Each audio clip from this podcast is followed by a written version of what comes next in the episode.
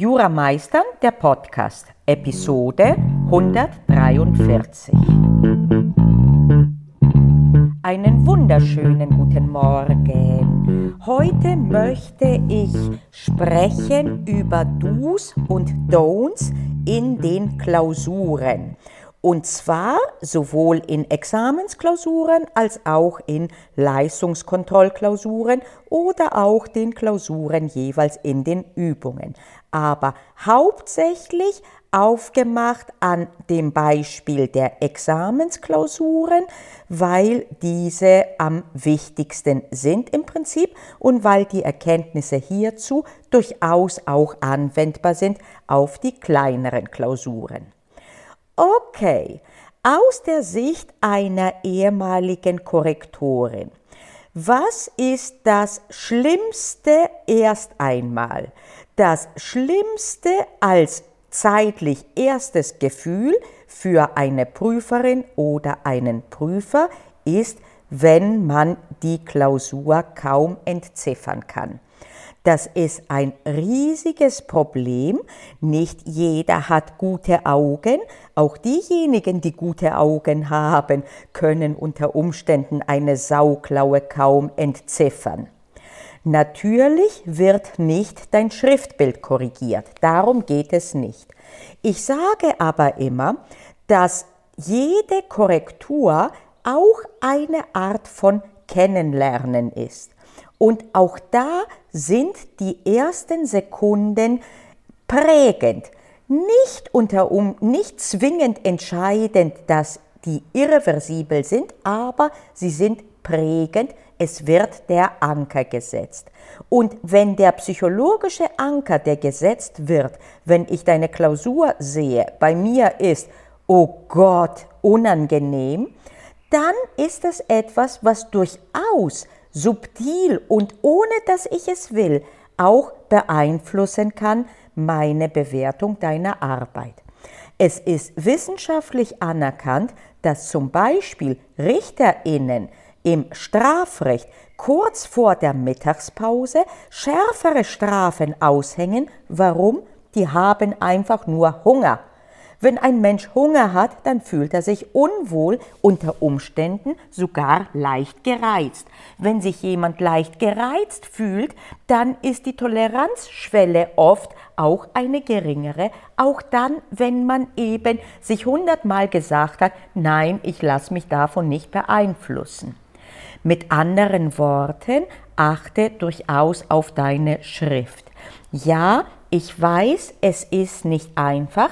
Ja, ich weiß, dass je länger man schreibt, desto mehr aus der ursprünglichen Schrift eine Sauklaue wird, weil einfach man auch ermüdet, beziehungsweise man wird immer gestresster und versucht immer krampfhafter zu schreiben.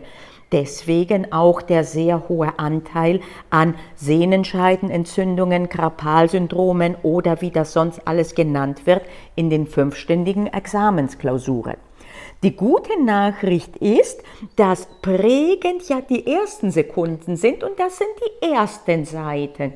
Das heißt, es lohnt sich durchaus, wenn du anfangs eine bessere Schrift auch hast als später. Noch einmal, wie gesagt, wenn du partout nicht gut leserlich schreiben kannst, mach bitte jetzt, schieb keine Panik. Daran wird es nicht scheitern. Wir reden an, um über feine Schräubchen, die durchaus mal eine Tendenz beeinflussen können, aber eben nie allein ausschlaggebend und prägend sind. Das heißt, wenn du daran arbeiten kannst, dann tu es. Wenn nicht, dann ist es halt so und dann müssen auch die KorrektorInnen durch und das werden sie auch tun. Und wenn du eine gute Arbeit hast und lediglich eine Sauklaue, dann wird das auch jetzt nicht zu deinem Verhängnis werden. Das ist schon ganz wichtig, dass du das, was ich hier sage, richtig einordnest. Schauen wir mal, was aus dieser Justizausbildungsreform wird. Es ist ja eine, einer der Vorschläge, dass das E-Examen mit Rechnern, äh, die bereitgestellt werden von den Prüfungsämtern, irgendwann eventuell in ganz Deutschland auch Realität wird. Aber ich sehe das nicht, dass das so schnell kommt, wenn ich ehrlich sein will. Okay, also das eine ist eben ein halbwegs leserliches Schriftbild. Ich brauche keine Kalligraphie, ich brauche nicht einmal eine hübsche Schrift. Ich würde nur bitte gern lesen können, ohne Kopfschmerzen zu kriegen. Insbesondere wenn du eine sehr, sehr kleine Schrift hast, am besten auch eine schräg gestellte, dann lohnt es sich ein bisschen das zu trainieren. Wenn es nicht geht, dann verschwende bitte keine Energien darauf. Ne? Also wie gesagt, zum wiederholten Male, denn das ist mir sehr, sehr, sehr wichtig. Ich möchte hier auf keinen Fall irgendeinen Alarmismus verbreiten. Das ist nicht mein Stil und es wäre auch nicht korrekt. Also, das erste Du ist eine lesbare Schrift. Das korrespondierende Don't ist eine Sauklaue, die wirklich kaum lesbar ist. Übrigens, kleine Anekdote. Früher, als ich noch aktiv im Dienst war, hat mir ein Kollege ähm, berichtet, dass er mal einen Fall hatte, wo er derart nicht lesen konnte, dass er dem Prüfungsamt die Arbeit gegeben hat und gesagt hat, wenn das jemand lesen kann, dann soll er oder sie es mir transkribieren, sonst kann ich es nicht korrigieren. Mir selbst ist das bisher noch nie passiert, aber ich habe öfter wirklich Klausuren gekriegt, wo ich das nackte Grauen äh, selber gefühlt habe, als ich drauf geschaut habe. Zum Glück fuchst man sich dann nach ein paar, äh, nach ein paar Seiten selber rein. Äh, insofern, wie gesagt, äh, chill. Äh, aber wenn du ein bisschen was dran machen kannst, dann tue es. Wo du auf jeden Fall achten, worauf du auf jeden Fall achten kannst, ist, bitte gib keinen Saustall ab. Und jetzt meine ich nicht eine Sauklaue, sondern einen Saustall. Wie sieht ein Saustall als Klausur aus? Ständig Sachen durchgestrichen. Am besten auch noch Sternchen, wo mich die Prüflinge dann in einer Klausur viermal hin und her korrigieren. Auf Seite 2 ist ein Sternchen, gucke bitte auf Seite 5 und auf Seite 3 ist ein Sternchen, bitte gucke äh, auf Seite was auch immer. Das gilt es zu vermeiden. Auch da bitte gesunden Menschenverstand walten lassen, keinen Alarmismus. Natürlich weiß jeder, dass mal etwas durchzustreichen sein wird, insbesondere da du ja eben nicht auf einem Computer schreibst, wo du dann etwas löschen kannst. Das lässt sich nicht vermeiden. Aber ich spreche aus Erfahrung und ich kann dir sagen, es gibt immer wieder wirklich äh, äh, äh, Klausuren, die wirklich zum Aufregen sind. Und auch hier, jeder Korrektor, jede Korrektorin ist in dem Sinne Profi. Man wird nicht deswegen jemanden durchfallen lassen oder nicht. Aber du hast ein Interesse daran, den Prüfli dem, nicht den Prüflingen, den Prüfenden, den KorrektorInnen das Leben so leicht wie möglich zu machen. Das ist in deinem Interesse. Und da macht es wirklich keinen schlanken Fuß, denn es ist auch etwas, das durchaus auch einen nicht wirklich strukturierten Gedankengang dann äh, so ein bisschen aufzeigt. Wenn einem auf Seite 3 etwas einfällt, was man dann auf Seite 5 und auf Seite 6, dann wird man sogar zurück auf Seite 4 dann geschickt, äh, dann zeigt das nicht unbedingt eine durchdachte und strukturierte Prüfung. Was hilft hier? Hier helfen folgende Maßnahmen, je nachdem, äh, wie du schreiben musst in deinem Bundesland. Wenn das separate Blätter sind, kannst du immer wieder ein neues Blatt aufmachen, so dass du die Möglichkeit hast, gerade in Bereichen, wo du noch unsicher warst, später etwas korrigieren und einen Teil neu zu schreiben. Und dann aber auf der nächsten Seite geht es garantiert sauber weiter. Das geht nicht, wenn wie eine Art Heft dir gegeben wird, weil du dann ja nichts rausreißen kannst. Aber da in beiden Fällen ist es hilfreich, eine Struktur, eine Prüfungsstruktur sich auf dem auf, dem, ähm, äh, auf den Anmerkungsblättern, den eigenen, äh, den Notizenblättern gemacht zu haben. Und wie gesagt, noch einmal, ich kann es nicht oft genug sagen, bitte jetzt keine Panik machen, wenn du einmal jetzt was durchgestrichen hast oder einmal ein Sternchen gemacht hast. Nach Möglichkeit sollte es nur nicht überhand nehmen. Es sind Dinge, die sind nicht tragisch, wenn sie passieren. Wenn du aber noch in der Vorbereitung bist, wo du noch sie beeinflussen kannst, dann lohnt es sich durchaus auch darauf ein bisschen zu trainieren. Das sind die zwei ganz wichtigen Dinge, die mir auf Anhieb einfallen.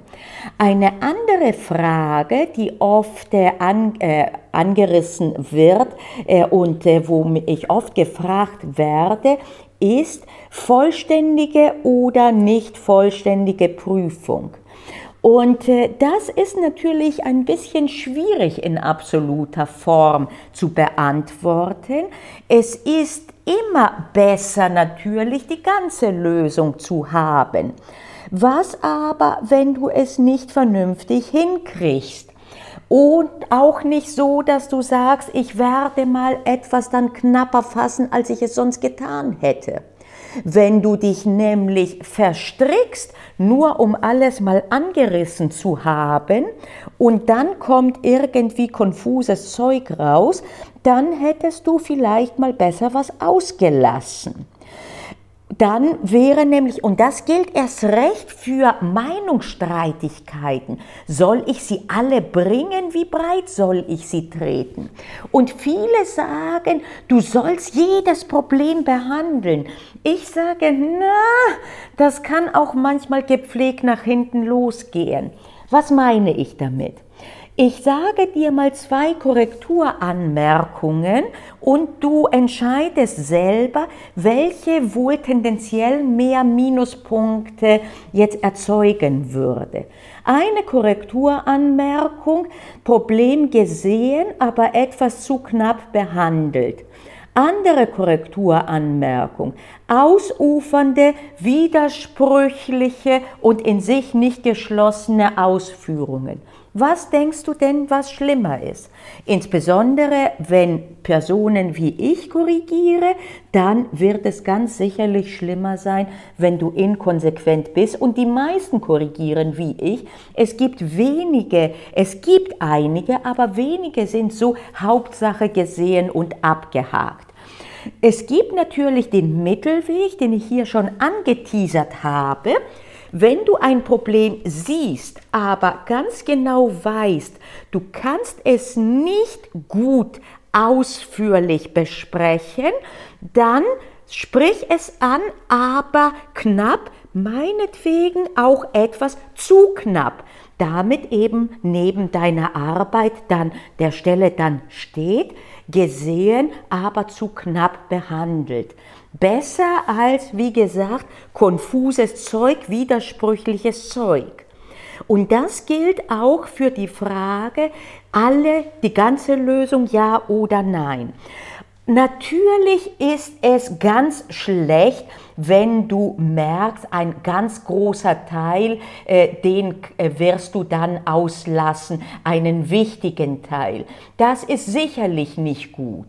Wenn allerdings äh, zum Beispiel in einer schadensrechtlichen, äh, in einer Klausur, die auf einen Schadensersatzanspruch hinausläuft, lediglich der letzte Punkt des wie viel denn jetzt und ob normativ korrigiert wird oder nicht, wenn nur der fehlt, ist es sicherlich weniger schlimm, als wenn du zum Beispiel äh, in einer Klausur, wo es offensichtlich sowohl auf einen Widerruf äh, als Verbrauchergeschäft äh, ankommt, als auch auf eine, auf eine Rücktrittsmöglichkeit, du die Rücktrittsmöglichkeit gar nicht behandelst. Du merkst also, auch hier, es kommt drauf an und nicht nur Übung macht die Meisterin und den Meister, sondern die meisten Fragen an, beantwortet dir der gesunde Menschenverstand und den hast du eingebaut. Zum Teil hast du verlernt, auf ihn zu hören, aber du hast den in dir. Insofern überlege mal und überlege vielleicht mal auch aus der Sicht, wenn du korrigieren würdest, was hättest du denn lieber in dieser konkreten Situation?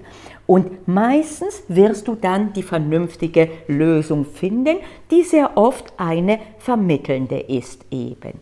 Und auf jeden Fall bleibe ich dabei, besser etwas zu knapp zu behandeln oder auch zu apodiktisch, als die Ausführungen so zu halten, dass man letztlich das Problem massakriert. Es gibt nichts Schlimmeres als widersprüchliche und nicht nachvollziehbare Ausführungen, keine äh, nicht stringente Argumentationsführung. Warum ist das am schlimmsten? Weil das ja das Kernwerk der Juristinnen ist, zu überzeugen. Und wenn deine Ausführungen konfus und nicht nachvollziehbar sind, dann beherrschst du das Grundhandwerk nicht. Und das wiegt schwerer, als wenn du eine konkrete Meinung gar nicht oder zu knapp behandelst. Okay, das sind jetzt die allerwichtigsten Dinge, die mir einfallen und ich glaube, ich belasse es dabei. Wenn mir noch äh, in Zukunft andere einfallen, kann ich ja noch einmal eine Sonderfolge machen. Wenn dir etwas einfällt oder du auch eine Frage hast, ob und wie man sich da verhält in einer Klausur, dann schreib mir das doch und dann kann ich das gegebenenfalls zum Anlass nehmen, noch einmal eine gesonderte Folge zu machen, in der ich Bezug nehme auf deine Fragen. Okidoki, also denk mal drüber nach, mach allerdings jetzt keine Panik, sondern denk einfach drüber nach. Alles, was ich gesagt habe, ist letztlich gesunder Menschenverstand und eine gewisse Empathie auch für die KorrektorInnen.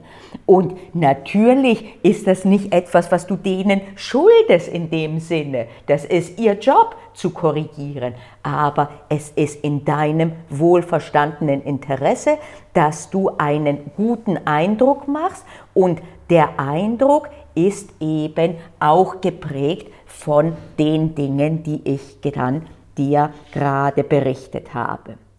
Okidoki, danke fürs Zuhören und bis nächste Woche. Du hast Panayota Lakis zugehört, der Gründerin und Inhaberin von Jura Meistern, dem innovativen Jura-Repetitor.